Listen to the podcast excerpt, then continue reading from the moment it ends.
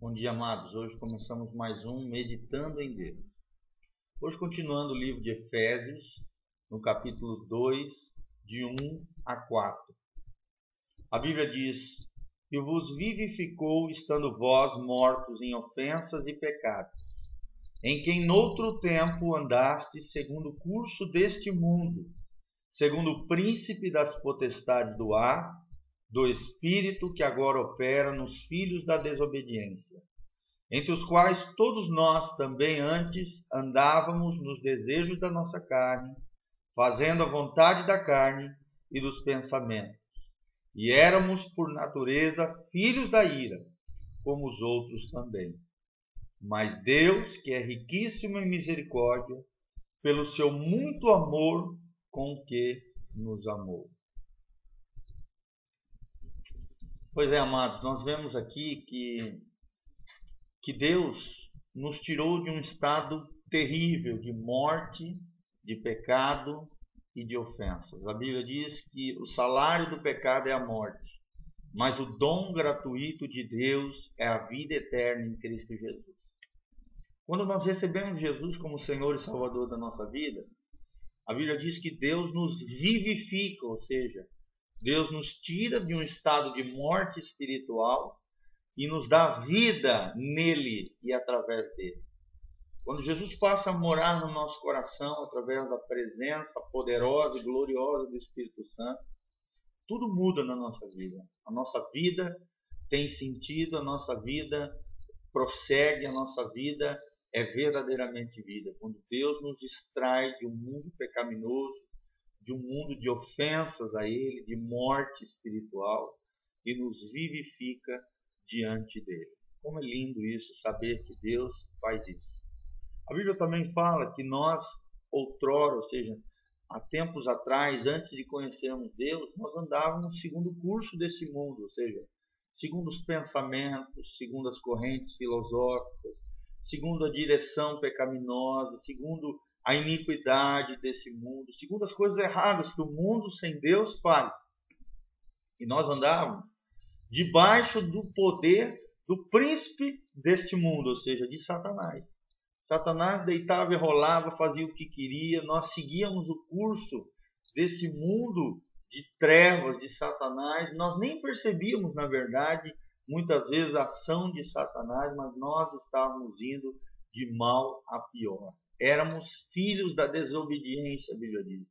Porque constantemente não nos preocupávamos em agradar o coração de Deus, mas sim, sem percebermos e também percebendo, porque a consciência fala também, é, nós seguíamos esse curso deste mundo, seguindo as influências de demônios, a influência do mal, a influência daqueles que não têm Deus, e vivíamos ofendendo o coração de Deus desobedecendo o coração de Deus e a lei de Deus e seguindo os desejos carnais.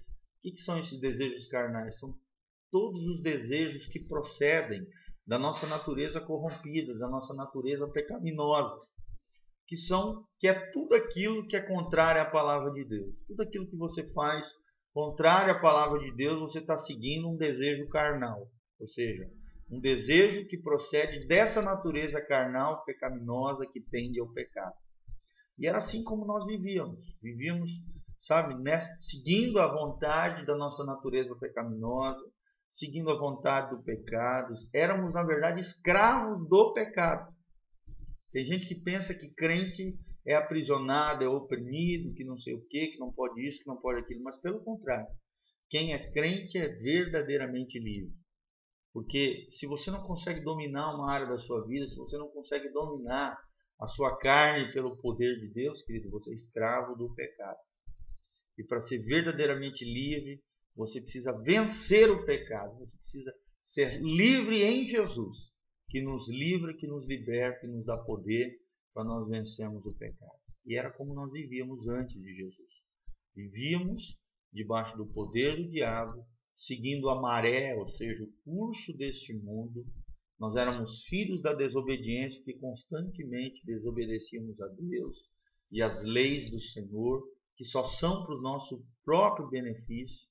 E a Bíblia diz: por estarmos nesse curso, nesse, seguindo os desejos da carne, vivendo debaixo dessa vontade carnal e dos pensamentos de pecado, de iniquidade, fazendo aquilo que é errado, nós éramos filhos da ira por natureza, ou seja, a nossa natureza pecaminosa, destruidora, estava nos levando a, esse, essa corrupção horrível, estava nos, nos colocando numa posição de filhos da ira. Mas aí o versículo 4 de Efésios é maravilhoso. A Bíblia diz: Mas Deus, que é rico em misericórdia, nos amou.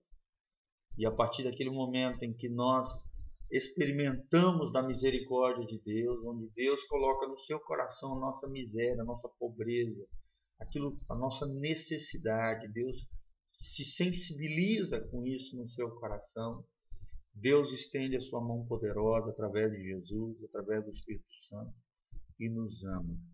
A Bíblia diz que Deus prova o seu amor para conosco enviando Cristo Jesus para morrer na cruz em nosso lugar, sendo nós ainda pecadores, ou seja, no nosso estado mais deplorável, de maior corrupção, de destruição moral, carnal e pecaminosa. A Bíblia diz que Deus, sendo rico em misericórdia, nos amou. E Ele está disposto a nos resgatar, nos restaurar, nos renovar, nos libertar de toda e qualquer situação caótica e nos conduzir a uma vida de santidade, de, de bênção e de renovo no Senhor. Queridos, é importante que nós entendamos quem nós fomos, qual era o nosso estado deplorável de pecadores, para que, reconhecendo quem nós somos sem Deus, nós possamos valorizar o nosso Deus e tudo aquilo que Deus fez por nós, essa graça maravilhosa, essa graça imerecida, que mesmo sendo pecadores, Deus nos amou, Deus nos vivificou, Deus nos deu vida nele, uma vida para vivermos no Espírito, para a alegria do seu coração, para a bênção sua. Minha oração é essa, que nós possamos entender tudo isso e possamos viver nessa vida espiritual, nessa vida maravilhosa que Deus tem para nós, nesta vida de desfrutarmos do seu amor e vivermos debaixo da sua misericórdia, vencendo o mundo, vencendo as tentações, libertos completamente de toda a influência e ação do mal. Que Deus te abençoe no nome de Jesus.